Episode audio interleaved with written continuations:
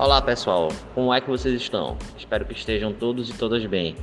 Aqui é o professor Ricardo Santana, dando prosseguimento ao nosso curso de agente cultural dentro da disciplina Arte, Artesanato e Folclore.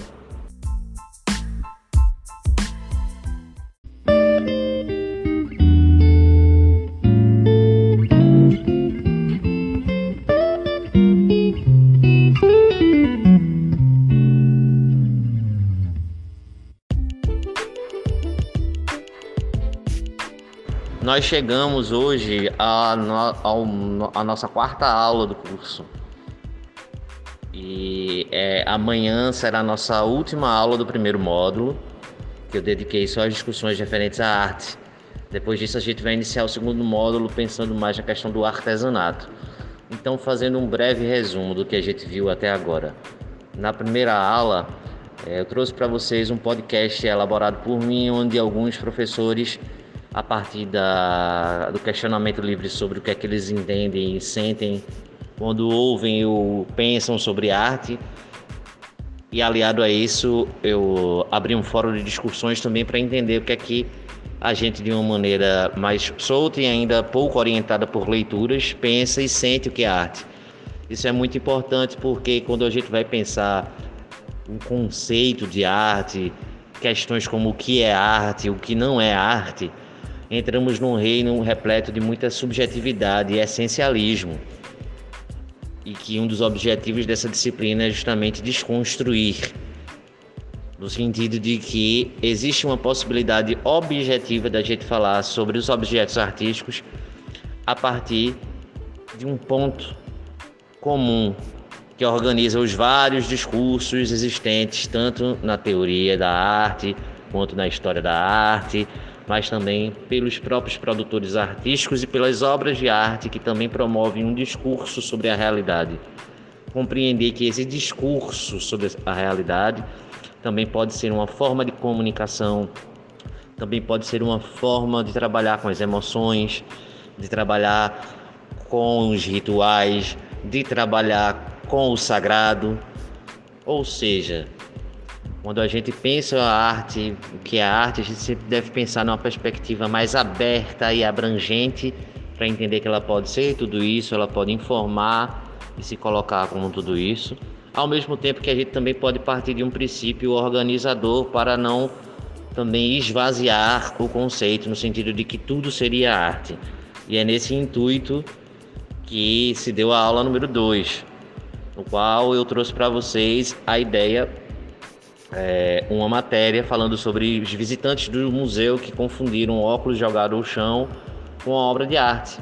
E aí a gente pensou e está refletindo, está discutindo sobre como o contexto de exibição das obras vai determinar o que é arte ou não. Um óculos no local qualquer, nos, é, a gente usando esse óculos para fins instrumentais, né? No sentido de que usamos os óculos para melhorar a, é, a nossa visão, para que a gente para a gente poder ver melhor as coisas, né? Então ele tem uma funcionalidade na vida que não está ligada à mesma funcionalidade quando esse objeto está num contexto de exibição de uma obra de arte. E é nesse momento que a gente passa a pensar em como o contexto de exibição se esse objeto se encontra no museu, se esse objeto é assinado por um determinado autor, se ele está organizado e distribuído em alguma exposição, em outro lugar de exposição que não necessariamente um lugar, um prédio, um lugar fechado como um museu, mas uma rua, é, pode estar registrado nas paredes da cidade, enfim, toda essa discussão sobre o local de exibição. E aí Chegamos também na terceira aula para discutir justamente o primeiro capítulo do livro Que é Arte, da autoria de George Colley. E algumas questões aqui são desenvolvidas também nesse sentido. É, como é que a gente pode entender e definir minima, minimamente o que pode ou o que não pode ser classificado enquanto arte? Então, é, o autor começa trazendo também de uma forma bem clara e objetiva alguns exemplos. Eu trouxe aqui para vocês também a, a, famosa escultura de Davi, é, de Michelangelo, Trouxe também uma obra de um francês chamado Marcel Duchamp, de 1917.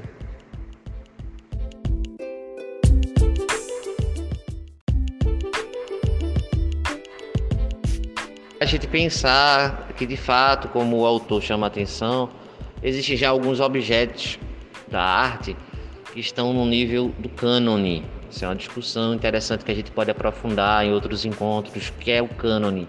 O cânone seria um lugar reservado às obras já consagradas enquanto pertencente a um estilo artístico. Então, são obras de arte que a gente vê e de tanto de serem disseminadas, reproduzidas, e de tanto a gente consumir esses objetos, a gente jamais coloca em xeque o estatuto de que seria um objeto artístico ou não. Essas três obras são exemplos importantes disso. Já há um, uma consagração da produção desses artistas, né? E a gente não diverge muito em dizer se ela é uma obra de arte ou não é.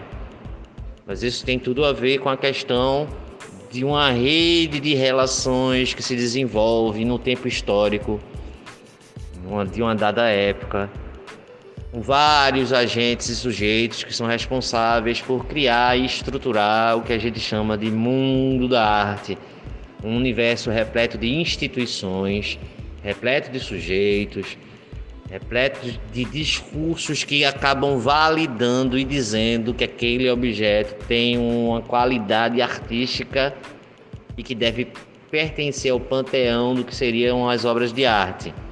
Então nós vamos ter aí as universidades, nós vamos ter aí o discurso dos próprios artistas e grupos artísticos, criando esse processo de legitimação do objeto enquanto objeto artístico.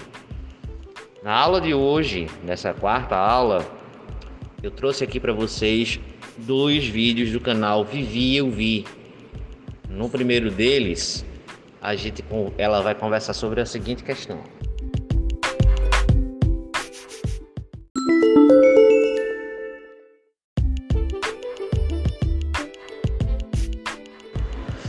Onde começou a arte é o título desse primeiro vídeo. Ele tem 6 minutos e 29 segundos e ela vai praticamente passear por todos os registros do que se conhece na história da arte pelo nome de pintura rupestre, que são aquelas pinturas feitas por grupos humanos há séculos e séculos atrás, que ainda permanecem sendo uma espécie de patrimônio da humanidade, no sentido de que são preservadas pelos estados-nação, né? É, muitas vezes abre-se ao público a visitação. E o importante é que nesse momento esses registros já mostram a necessidade do ser humano em lidar com os símbolos, em se comunicar, em registrar as imagens, né? em trazer uma certa poética a essas imagens, não necessariamente reproduzindo o real, mas trazendo sentimentos, trazendo angústias do que aqueles sujeitos viviam naquele momento histórico, naquela dada comunidade. Então, vai, esse vídeo é bem interessante porque ela vai fazendo um trânsito histórico e também geográfico. Primeiro começando na Europa e por fim chegando no Brasil, destacando a Serra da Capivara como lugar desses sítios arqueológicos onde há muito registro da arte rupestre.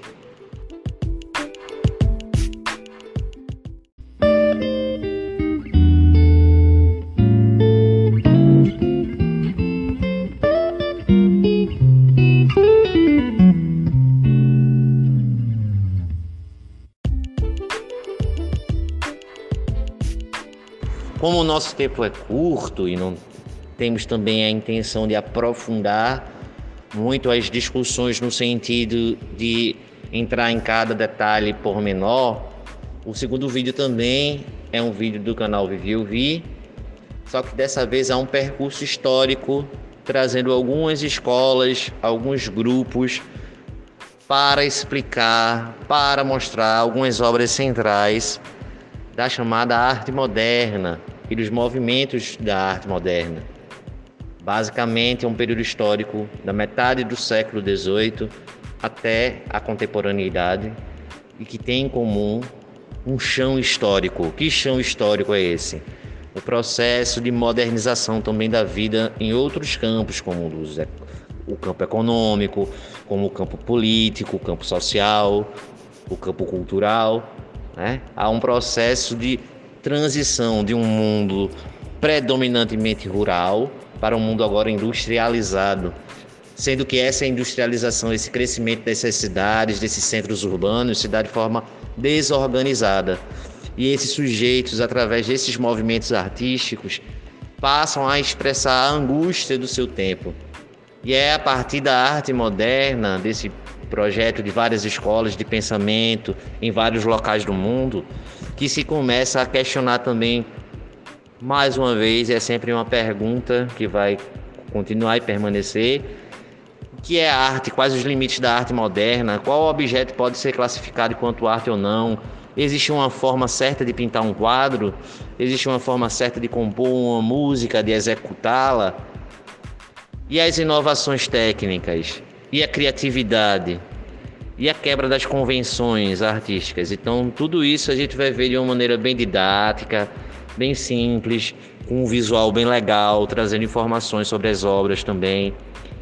E acredito que vai ser algo bem produtivo para que a gente possa, no fórum de discussões, debater e na próxima aula realizar nossa última tarefa avaliativa deste módulo.